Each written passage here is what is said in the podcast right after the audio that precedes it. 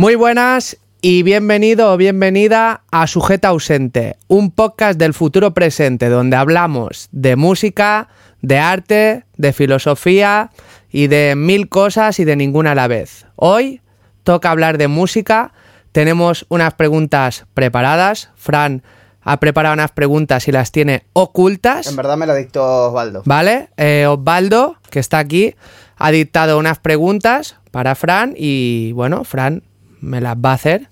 Hablaremos un poco de, de la industria, ¿no? De, pues, no sé, no sé qué me ha preparado, pero sé que es de la música. Así que vamos allá, ¿no?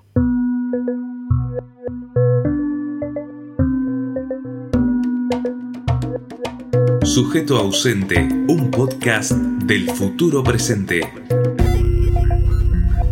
La dinámica va a ser que las preguntas están acá en esta especie de, de bolsita cartuchera. Ok. Eh, y nada, anda sacando y, y vamos, y vamos charlando de, de lo que vaya apareciendo. Ok.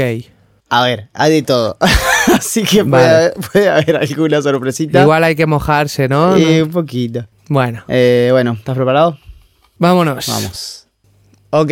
A ver, Esta misma, a ¿qué ver. trajiste? Uh, productores. Productores. Bueno, productores un poco, nada, quiero que, como para yo que no sé nada, que, qué es un productor, de qué va, qué, cuál es su trabajo, porque ahora se habla todo el tiempo, no, este productor, aquel productor y demás, y como que, no sé, o sea, yo veo un artista y veo su cara y veo su música y ya, ¿qué, qué es un productor? ¿Qué hace? Vale. Yo creo que está llegando el momento ideal para los productores y es el que siempre se han merecido. Sobre todo, eh, a día de hoy se, se conoce como productor también al beatmaker, que es el que está haciendo la música, pero realmente ese no es el productor. El papel de un productor es dirigir una canción y, y bueno, y ejecutarla para conseguir también unos resultados. Pueden ser resultados a nivel monetario, que generalmente para eso está un productor, Claro. pero también resultados artísticos de una obra. Eh, y digo que los productores de cada vez están teniendo más relevancia y es lo que se merecen también un poco gracias a las redes y a que algunos artistas eh, están dándoles el papel que se merecen. El productor siempre ha sido una figura un poco oculta, digamos, en la industria y es, primero de todo, porque muchas veces, o sea, no todo el mundo quiere ser famoso, eso es lo primero, no todo el mundo quiere tener Mostrarse, ¿no? reconocimiento Sí. a nivel mainstream. Y segundo, porque a lo mejor los que sí lo quieren no se lo han dado como se lo merecen. Eh, un productor dentro de una obra creo que tiene la misma relevancia a nivel de cómo estamos trabajando. Sobre todo te hablaré a nivel urbano, que es como yo trabajo, ¿vale? Claro. Eh, pienso que tiene la misma relevancia que el artista. 50-50. O sea, un proyecto de alguien que viene aquí a grabar o de alguien que me lo envía para que trabaje en ese proyecto yo, Sí, sin mí no sale. claro. Y sin el artista tampoco sale. Así que repartiéndolo como un equipo, porque al final es un equipo, pues 50-50. Pero esto como es, vos les decís, mira, tengo esta canción y venía a cantarla, o te la pasan, o, o bueno, o de las dos, o cómo funciona el proceso, por ejemplo, de, de hacer una canción.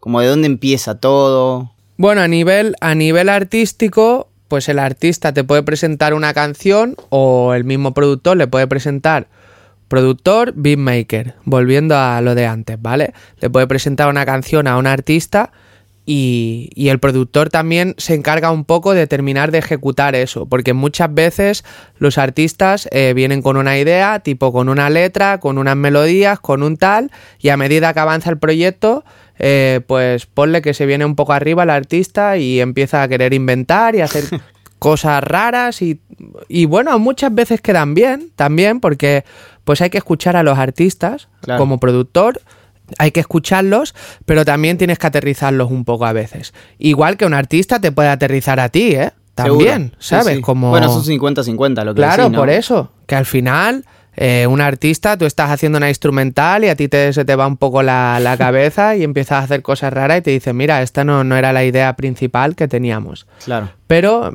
eso, Y vos nombraste recién las letras. eh, ¿Un productor a veces escribe también letras o, o colabora en la letra? Es que ese sería el productor de verdad, no Ah. lo que conocemos como productor. Bueno, a nivel de letra, a nivel de instrumentos también, de arreglos, de interpretación, de muchas cosas, sí. Sí, ese es el productor Claro. de verdad que no se conoce tanto en la industria.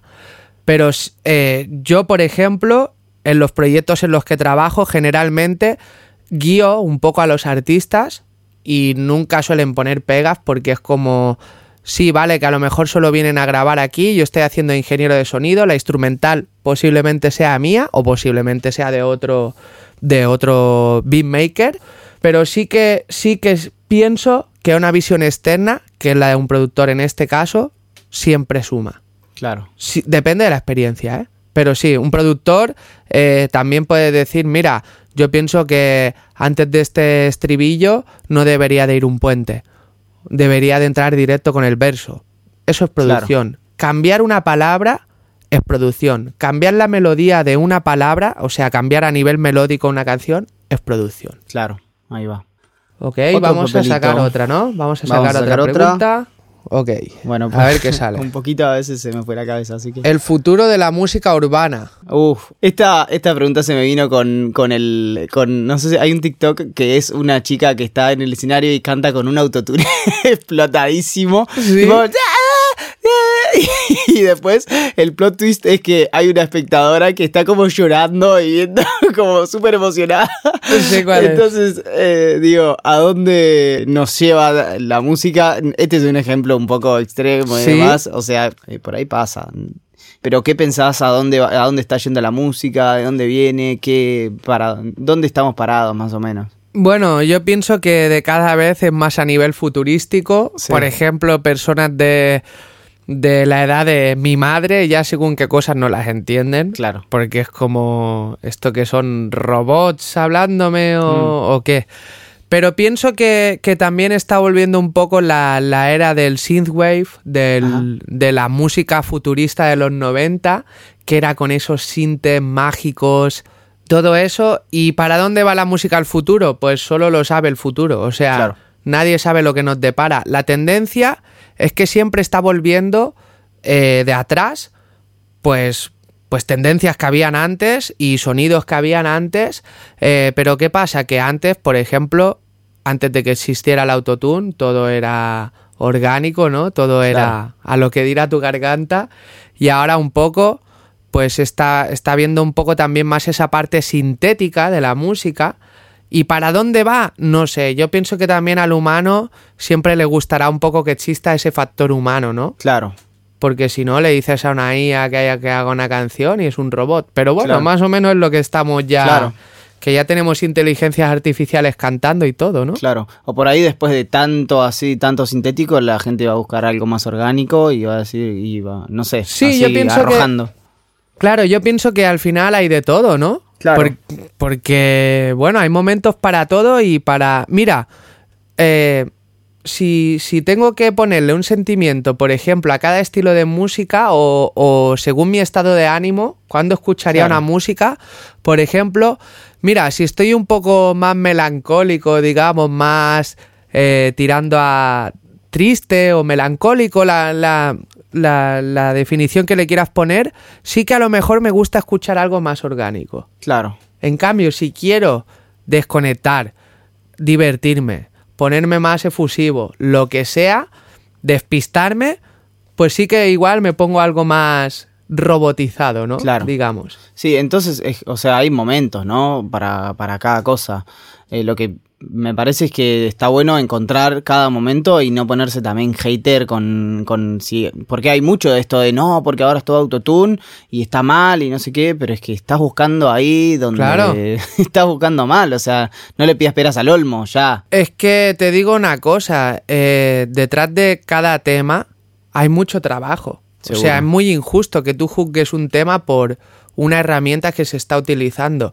Y muchas veces también yo que enseño técnicas en las redes sociales de, Sí. de mezcla y todo esto, eh, se me dice, no, pero eh, antes aprende a cantar o tal. Y estoy enseñando una técnica de compresión que lleva haciéndose décadas. Claro. Es como no tiene nada que ver. No Claro. tiene nada que ver, son herramientas.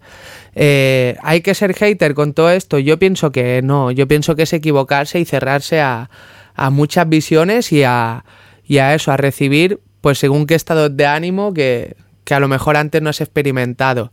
Eh, de igual forma, no es fácil usar autotune, no es fácil usar herramientas de, de afinación y no lo digo a nivel productor, sino a nivel artístico para el cantante. O sea, tienes que tener un mínimo de base y de oído musical. No Sí. cualquiera que porque te cantes cualquier cosa a la ligera y sin afinar, te va a sonar bien. No, no, no, no, no. Un, un, un pitcher, lo que se conoce como el autotune, que es más que. no es más que nada que un cambiador, digamos, de afinación y que te sitúa la afinación en un lugar en específico donde tú la asignes, eh, al final lo que va a hacer es acercarte las notas que tú has hecho a, a las que él considera que son las que tocan, que son las que tú le has marcado también. Claro. Pero no es fácil, ¿eh? No es fácil porque suena fatal. Un autotune mal cantado suena fatal. Otro papelito. A ver qué toca. Vamos Eh, a sacar Para aquí. que acá se abrió uno un poquito. A ver, lo voy a. Voy a hacer el típico truquito de que voy a acercar uno a ver si. si Venga. A ver, ¿qué, qué- a qué te refieres? ¿Acercar uno a ver si saco alguno en específico? Subir alguno por ahí. A ver, venga, vamos a, A ver, sacarlo. a ver. Este mismo, a ver. A ver vamos a ver. Uh, buena pregunta. Analógico digital. Analógico digital. Eh, bueno, es súper amplio encima, ¿no? Que, que... A ver, dispara para donde te venga. Vale, hay un poco de, de batalla con todo esto del analógico digital, sobre todo a día de hoy que se nos están facilitando mucho las cosas, ¿no? A nivel digital. Y yo soy de las personas que piensa que, y de hecho es algo que se ve en la industria, el analógico de cada vez cuesta más dinero ser analógico, de cada vez cuesta más dinero ir atrás en el tiempo a comprar equipos y pienso que hay muchas cosas. A día de hoy, en el 2023, hay muchos plugins que todavía no le ganan a los equipos analógicos. ¿Y eso en qué momento lo sabes? En el momento que tienes un equipo analógico y lo pruebas y lo comparas. ¿Significa que es mejor o que es peor? No, significa que es diferente.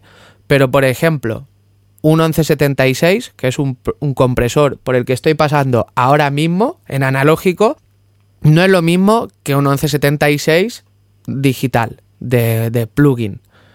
¿Por qué?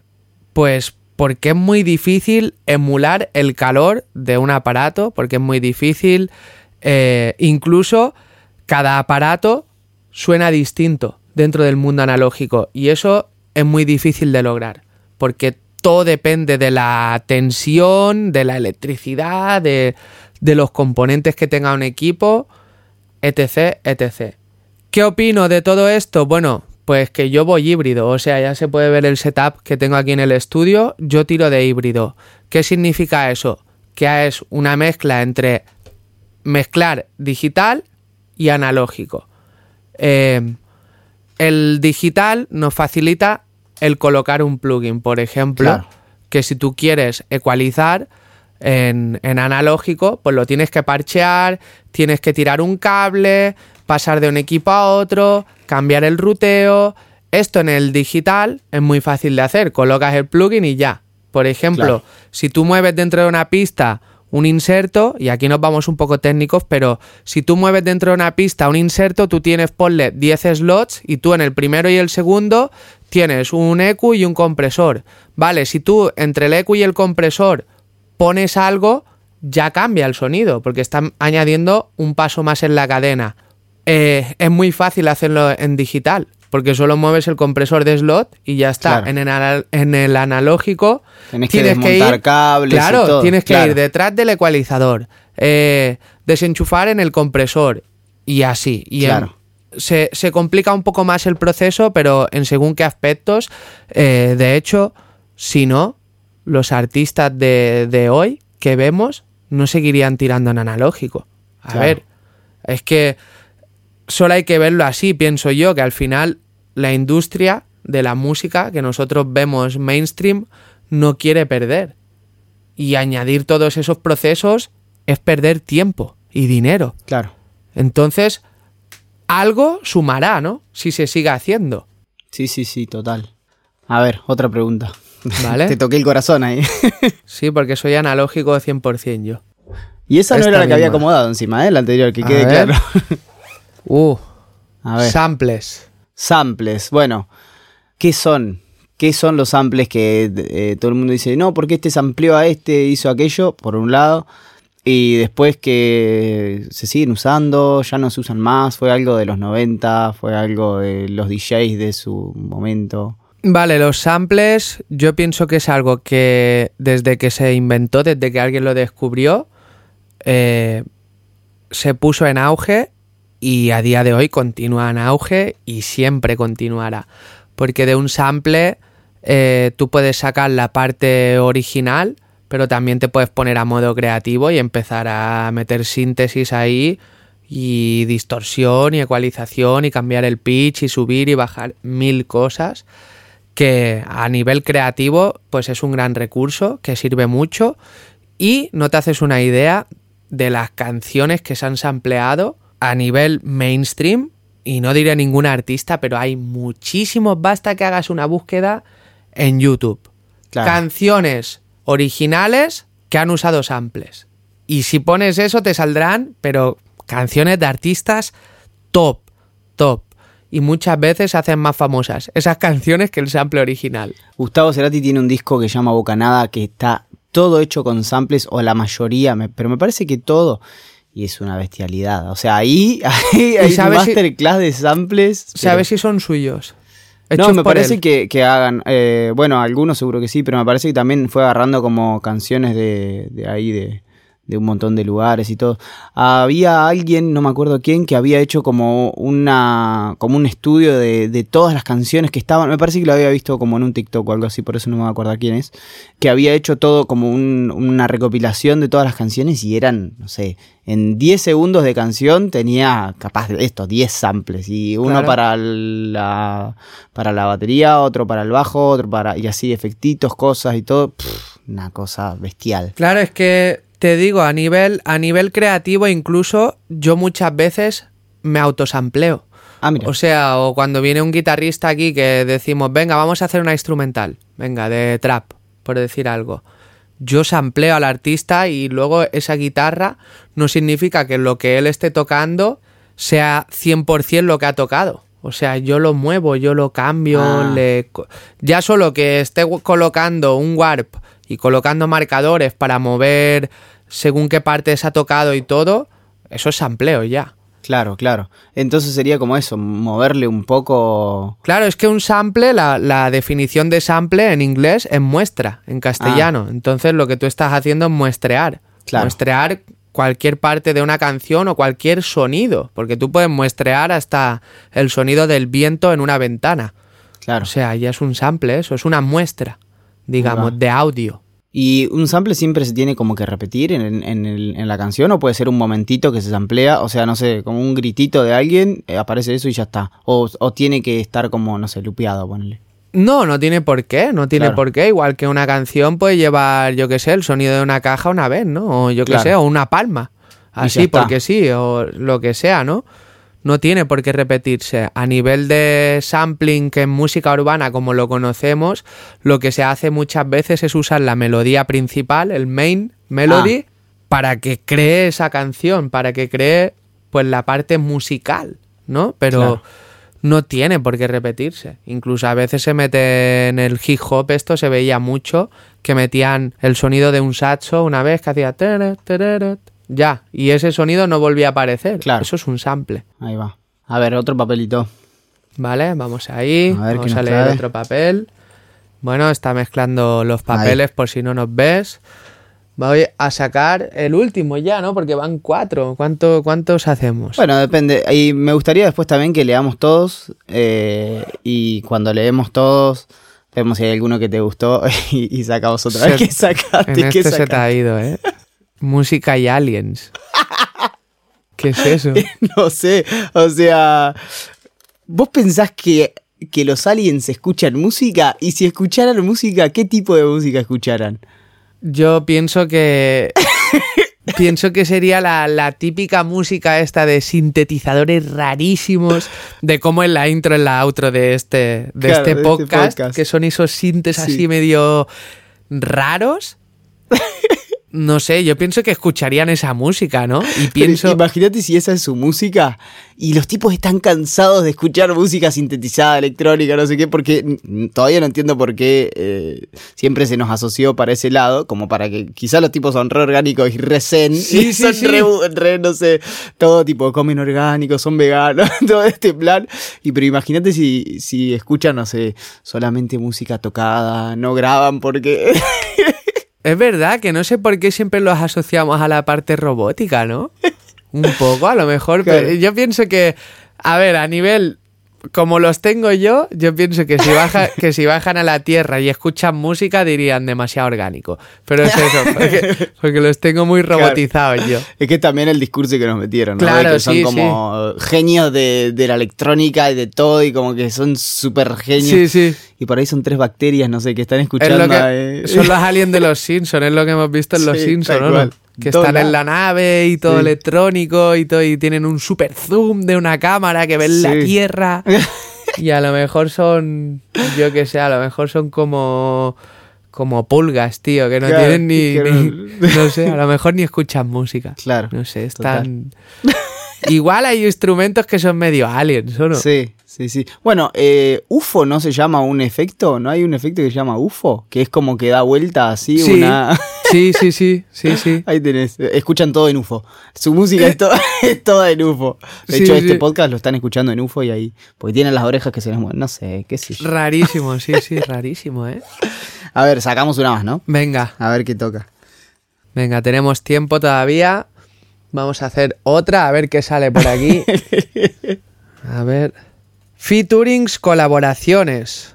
¿Qué, ¿De qué, qué son? ¿Para qué? ¿Por qué a un artista le sirve? A ver, le sirve porque lo estoy pensando como, a- estamos hablando como a nivel industrial, o por ahí sos- son amigos y quieren sacar un tema y, y hacen una colaboración, pero ¿para qué generalmente se, se dan o, o por qué se dan? Si se dan así como esto, honestamente, o a veces se dan por una estrategia de marketing para juntar públicos. A nivel no comercial, sirve por toda la experiencia que tú puedas adquirir a raíz de la otra persona y del proyecto en sí. Y la otra persona, la experiencia que va a adquirir de ti, ¿no? De, Claro. de- de tu visión y todo. A nivel comercial, primero de todo, ¿para qué sirven? Porque se suman los públicos y se suman los algoritmos y se suma ahí varias, varias cosas que, que al final, pues a nivel comercial sirven. Claro. Eh, y sobre todo sirven eh, que sean del mismo género pero con públicos distintos. A ese nivel sirven porque puede que tú no seas muy fanático de X artista, pero gracias a que ha colaborado con tu artista favorito, pues digas, "Ah, voy, a, voy a escuchar un poco más qué hace este artista con el que ha colaborado mi artista favorito. Pasa mucho también con los países, ¿no? Como de Claro. acá de España van a colaborar con Argentina o con Latinoamérica y al revés. eh, o no sé, algún argentino colabora con alguien de, con otro latino o, o cosas así, ¿no? Como, Claro. Y ahí se juntan más los públicos locales y es como que se empiezan a, a inter- internacionalizar los proyectos, ¿no? Es que yo pienso que la fuerza siempre viene desde adentro para afuera. Claro. O sea, un artista, pienso yo, que empieza a crecer, puede crecer fuera también, pero es más difícil crecer en un mercado de fuera. Pero pienso que generalmente un artista empieza a crecer en su país, con su público, con la gente que entiende su jerga, Mm, con la gente que entiende eh, su pronunciación, porque son muchas cosas, ¿no? Sí. Y, y a nivel también cultural, porque puede que tú estés escuchando a un artista de otro país y está diciendo algo que a nivel cultural tú no entiendes, ¿no?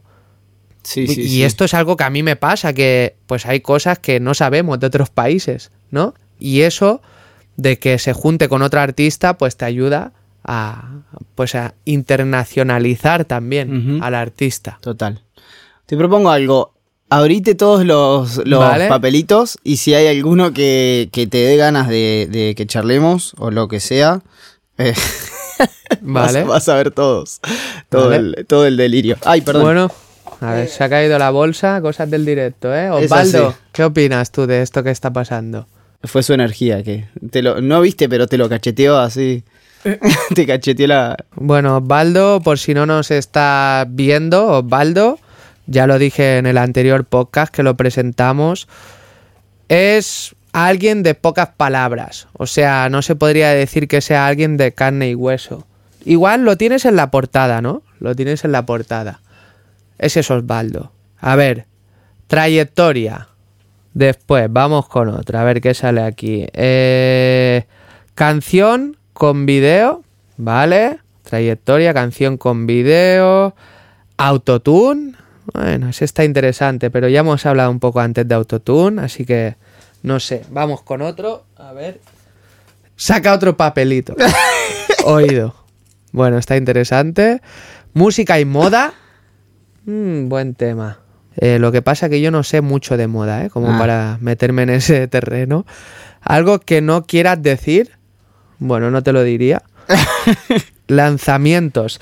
Vale, la que me ha gustado, yo diría que es la de trayectoria. Me ha parecido interesante. Vale. Hablemos un poco de trayectoria. Eh, no, lo pensaba cuando lo, cuando lo escribía, lo pensaba como. eh, porque a veces uno ve como que a un artista se pega, ¿no? Sí. Decís, ah, este se pegó, ah, tuvo suerte, o no sé, o, o puso dinero, o, o lo que sea. ¿Qué tan así es? Porque yo creo que también la palabra se pegó es una estrategia de marketing misma. Decir, no, este se pegó y está pegado. Y listo. Y es como que no tuvo mérito todo su trabajo de marketing o de, también del mismo medio que dice, no, este está, se pegó. Eh, pero se pegó, estoy hablando de cuando se pega, de que no es nadie y de pronto es tendencia en A la ver, música. a nivel industrial eh, sí que puede ocurrir, tipo que la industria fuerce un poco todo eso, ¿no? Por, por, los contactos que, que puedan haber y todo eso. Tipo, a nivel industrial sí que puede ocurrir, más que nada, porque muchas veces los artistas, por los medios que podamos tener, sobre todo cuando somos independientes, pues nos cuesta un poco más llegar a según qué lugares y todo eso, ¿no? Pero eh, a nivel trayectoria, yo pienso que es injusto decir que un artista se ha pegado de la noche a la mañana, porque eh, generalmente cuando nosotros vemos a los artistas que ya se hacen conocidos, llevan esa trayectoria detrás y ese pequeño público que les van haciendo el aguante para que, pues para, para que ellos Para se que puedan seguir, ¿no? impulsar, claro, claro, pero es injusto que tú digas, este artista se acaba de pegar, bueno, igual lleva siete años el, eh, el Claro. muchacho o la muchacha dándole ahí con su música, con sus estrategias, con su pequeño público, y es un poco volviendo a lo que hablábamos antes de, de lo de dentro hacia afuera, ¿no? Que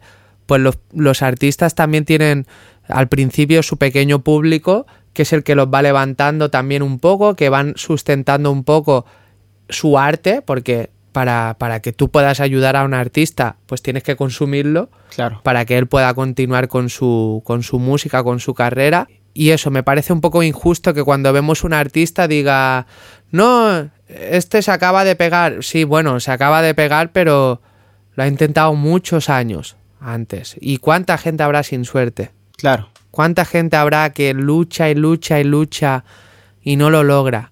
Es injusto, pero también ahí también entra un poco la- el factor suerte, que también existe en la música. Claro, y que también es parte del juego, ¿no? Parte Claro. de, o sea, no o fracasar o, o lo que sea, así como toda la parte mala, también es parte de, de apostar a, a eso. O sea, siempre se va a ir por las dos.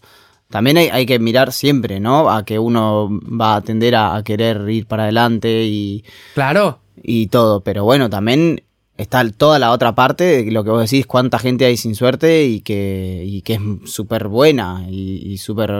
Mira, yo pienso, yo pienso, ahora que has sacado esto también, un poco de fracasar y todo eso, que la trayectoria es indispensable para ponerte diferentes cosas en el camino e ir enseñándote paso a paso. Tipo, cuando pasa el tiempo, por ejemplo, hablando de mí, eh, yo no llevo, aunque ahora pues me haya funcionado las redes sociales y todo esto, yo no llevo dos años o tres como llevo en la red, yo llevo Claro. diez años grabando, trabajando, produciendo, estudiando, mil cosas. Y pienso que hay momentos en la vida en los que tú quieres forzar una situación y no estás preparado para ella. ¿Y cuántas veces pasa que hay un proyecto que, que te viene grande? Porque necesitas eso mismo, necesitas trayectoria. Claro. Y yo veo muchas cosas en perspectiva de decir, no, yo quería hacer X colaboración o X proyecto, viéndolo ahora no estaba preparado. Claro. ¿Sabes? La, la- la trayectoria te prepara también para todo eso. Y porque también después, eh, a ver, ahí pueden pasar dos cosas. Lo agarrás y, y desde la honestidad decís, yo vengo acá a aprender y, y vas desde ese lugar. Y bueno, y por ahí puede ser que tengas suerte y te marquen como un camino para después. O puede ser que como no estuviste a la altura, después no te vuelvan a llamar para trabajar y te quemás, digamos. O sea, estás yendo a por algo y después, bueno, no, este no sabe nada. Y por ahí vos en unos años aprendiste y ya estás capacitado para eso. Pero bueno, puede ser, ojalá que te vuelvan a llamar, porque siempre hay segundas oportunidades, a veces. Claro. O sea, pero bueno, también hay que estar como atento y me parece que lo mejor es ser honesto también cuando uno agarra así un trabajo, decir, esto me pasa y voy así con uno mismo también y decir, bueno, voy a, a- a agarrarlo, sé cuáles son mis herramientas y estoy dispuesto a aprender un montón de otras y le voy a meter tiempo y garra y todo para, para poder estar a la altura. A ver, yo pienso que si hay algo que siempre te da la trayectoria y el camino, es experiencia. Siempre. Siempre. Buena, mala, regular. Yo pienso que ninguna experiencia es mala, porque todas al final sirven para aprender, Sí. ¿no? Es tal cual lo que tú dices que, mira, si se fuerza la situación, porque a veces la forzamos, por querer ir más rápido de lo que, de lo que debemos, y esto lo, lo dice un gran artista, lo dice Daddy Yankee en una entrevista, dice, todos los procesos en tu camino son indispensables. No intentes subir más escalones de los que te tocan en según qué situaciones. Sube los escalones necesarios para llegar hasta donde sientas que te mereces llegar. Porque es eso que al final lo necesitamos. Necesitamos esa experiencia, aunque en el momento no lo queremos ver Sí. pienso yo. No lo queremos ver, pero al final eh, la experiencia y el pasar del tiempo te dice, mira, estabas equivocado en ese momento. ¿Y las segundas oportunidades existen? Yo pienso que sí. Hay mil de oportunidades en la vida. Y simplemente pienso, y creo que con esto podemos cerrar porque va a quedar bien, bien bonito, ¿eh? Pienso que lo más importante de una trayectoria es disfrutarla. Vivir el momento que estás viviendo, sea como sea. Y siempre sacar algo de provecho y una experiencia de provecho y disfrutar. Ese es el momento, pienso, más importante de, de la trayectoria. Totalmente de acuerdo.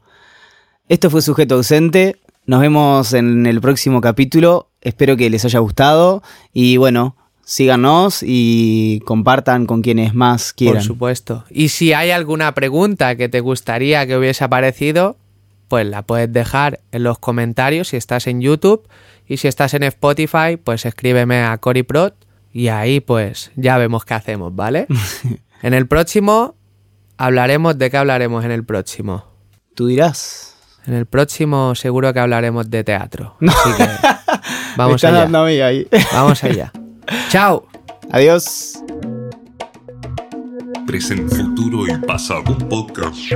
Pasado, futuro y presente. Sujeto ausente.